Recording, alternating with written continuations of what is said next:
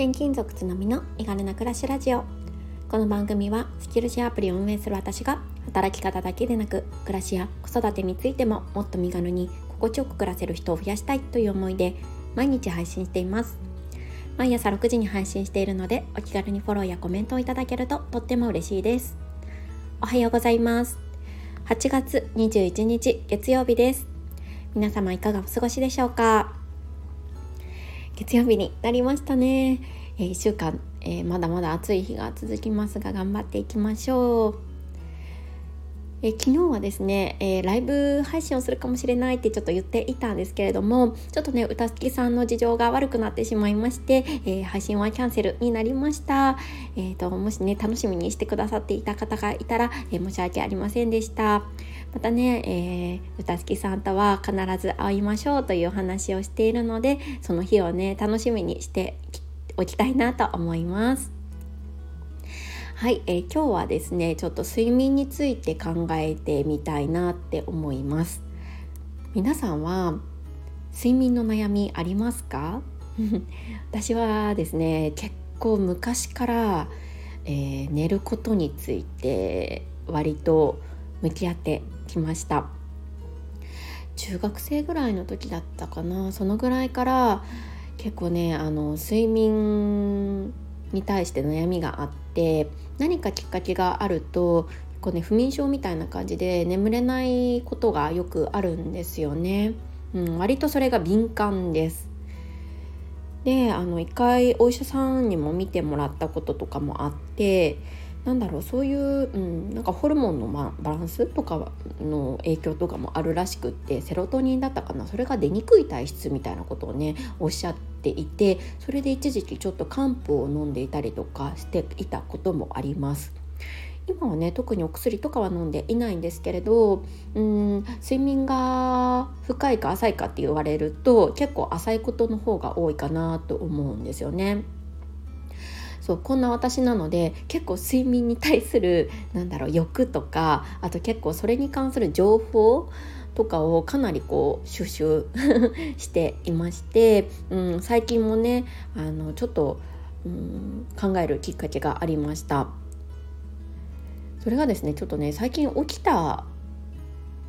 後すぐに、うん、なんだろう体がねそんなに軽くなくってってあの肩こりが結構あるなっていうふうに思っているんですよね、うん、慢性的な肩こりみたいな。まあでもこれは睡眠だけの影響ではなくてちょっとまあ仕事柄ねあのデスクワークっていうこともありますし、まあ、あとねパソコンとかもよく使ってるのでそういったものとかいろいろこう総合的に見てそういった症状が出てるのかなっていうふうに思うんですがちょっとね不快な症状が出ています。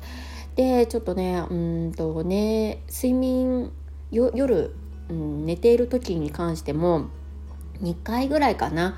うん、平均で起きているんですよね。こう覚醒してしまいます。でまあその後すっと眠れるんですけれども、うん、何もないのにこうトイレに起きてしまうっていうことが2回ぐらいあってこれを何とかしたいなって思っているんですよね。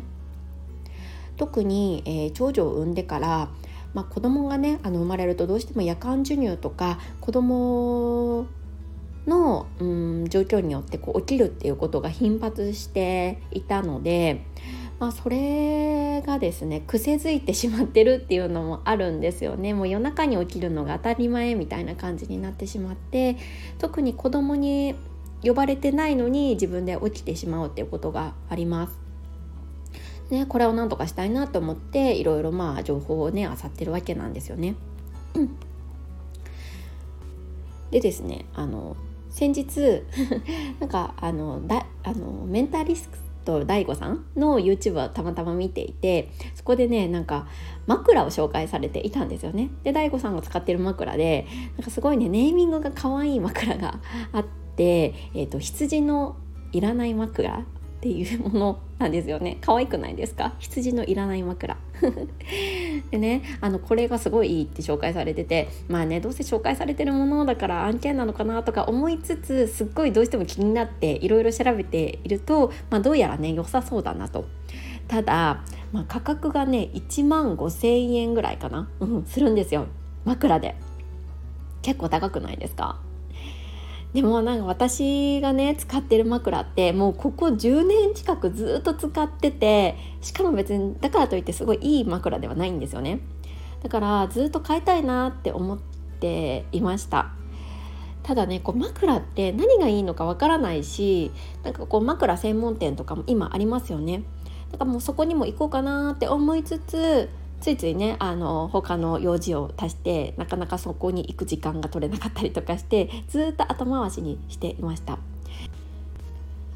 まあ、なんですけど、まあ、今回ねその羊のいらない枕っていうなんとも可愛いネーミングの枕の情報を目の前にしてなんかねビビッときたんですよね。これ欲しいかもと思ってでしかもレビューも見てみるとかなりいいんですよね。そうだからちょっとこれはね先行投資かなと思って、えー、昨日楽天で買ってみました。今日ね届く。今これ放送しているのがあ、えーと、収録しているのが前日の20日の日曜日なんですけど日曜日のね、えー、夜に届くので今日のね夜からちょっと試してみようかなって思っています。どんな感じだったかとかねまたねレビューしたいなって思うんですけど皆さんは枕どんなものを使っていますか？結構ね、えー、寝具はねいいものを使った方がいいって言われていると思うんですがいかがでしょうか？でね、まあ、今回その羊の枕を買ったっていうね ことだけをお話しするわけじゃなくって今回ね睡眠について考えたことがもう一つあって実はその長さではなくってやっぱり質を重視した方がいいよなっていうことなんですよね。私はですね結構夜が苦手で夜遅くまで起きてるのが苦手でだいたい平均毎日9時半とか10時ぐらいには、まあ、寝るっていう生活をしてるんですよね。で、えーと、朝の5時半ぐらいには起きているので平均8時間ぐらいは寝ているんです。でもなんかあのー長さじゃないなって最近思うことがありましてそれは何かというと、えっと、土曜日にですねちょっとあの美星町っていう岡山県で星がすっごい有名な地域があるんですけどそこにね星を見に行ったんですよ。で、えーとまあ、星を見に行くにはちょっと夜遅くからじゃないとダメでだいたいね、うんと、11時ぐらいまで外にいたんですよね。でまあ子供たちもね本当に久しぶりにあの夜外出をさせてもうくたくたになって帰ってきたわけなんですがでまああの結局大人がね寝るのは12時近くになったんですね。であもうこれまずいやもう睡眠時間が足りなくなっちゃうって思って寝たんですけど、まあ、すっごい体が疲れていたせいか本当に深く眠れたんですよね。で結局12時に寝てうんと4時半ぐらいまでは一度も起きないで寝れたせいかすごい朝が軽かったんですよね。朝起きるのがすごい体が軽かったんです。でこの時に感じたのがあやっぱりよく言われてるけど睡眠っていうのは長さじゃなくて質なんだなっていうことなんですよね。そうだからやっぱり睡眠時間をもともと確保するっていうのももちろんなんですがやっぱり質っていうのももっと重視しないといけないなっていうふうにね深く思いました。まあ、今回は疲れていたからきっと深く眠れたんだと思うんですけど、まあね、日常的にやっぱり深く眠れるようにそうやって今回ね買った枕であったりとか寝具をね少しずついいものに変えていって、うん、深い眠りをなるべく長く取れるように意識をしたいなっていうふうに思いました。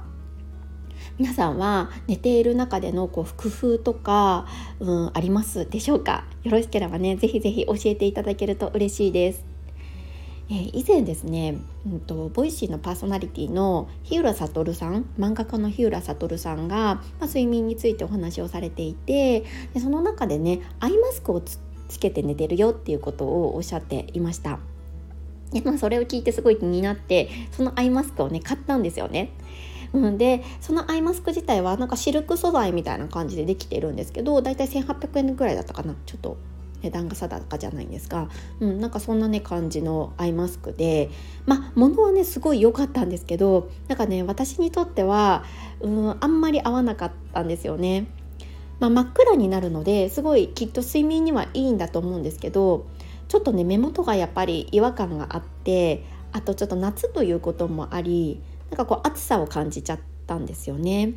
そうだからもう少しね涼しくなったらもしかしたらいけるのかもしれないんですけど今なんかねそのマスクが結構こう耳までがっつり覆われるようなタイプのアイマスクになっていてうん結構ねあの温かみがあるんですよね。そうだからちょっとね暑いなと思って今はね使っていないんですがまた秋頃からやってみようかなって思っています。こんな風にね結構これがいいよって言われるものは割とすぐね睡眠に関しては私は、うん、あの飛びついてしまうんですよね。でもまあこういう風にトライアンドエラーというか、うん、あのいろいろ試しながら自分のね最適な睡眠っていうのを見つけていきたいなって思っています。結構ね睡眠に悩みを抱えてる人って一概にね現代人は多いそうなのでいろいろ工夫されている方が多いんじゃないかなって思いましたので今日放送してみました。えー、今日紹介した羊のいらない枕とあと日浦悟さんがご紹介されていた、えーと、アイマスクに関してもねこんなものだよっていうことで、えーとリンクを概要欄に貼らせていただきたいなって思いますのでよろしければご覧ください。はい、えー、月曜日ですが、皆さん、えー、心地よく軽やかに過ごしていきましょう。ここまで聞いてくださってありがとうございます。それではまた明日。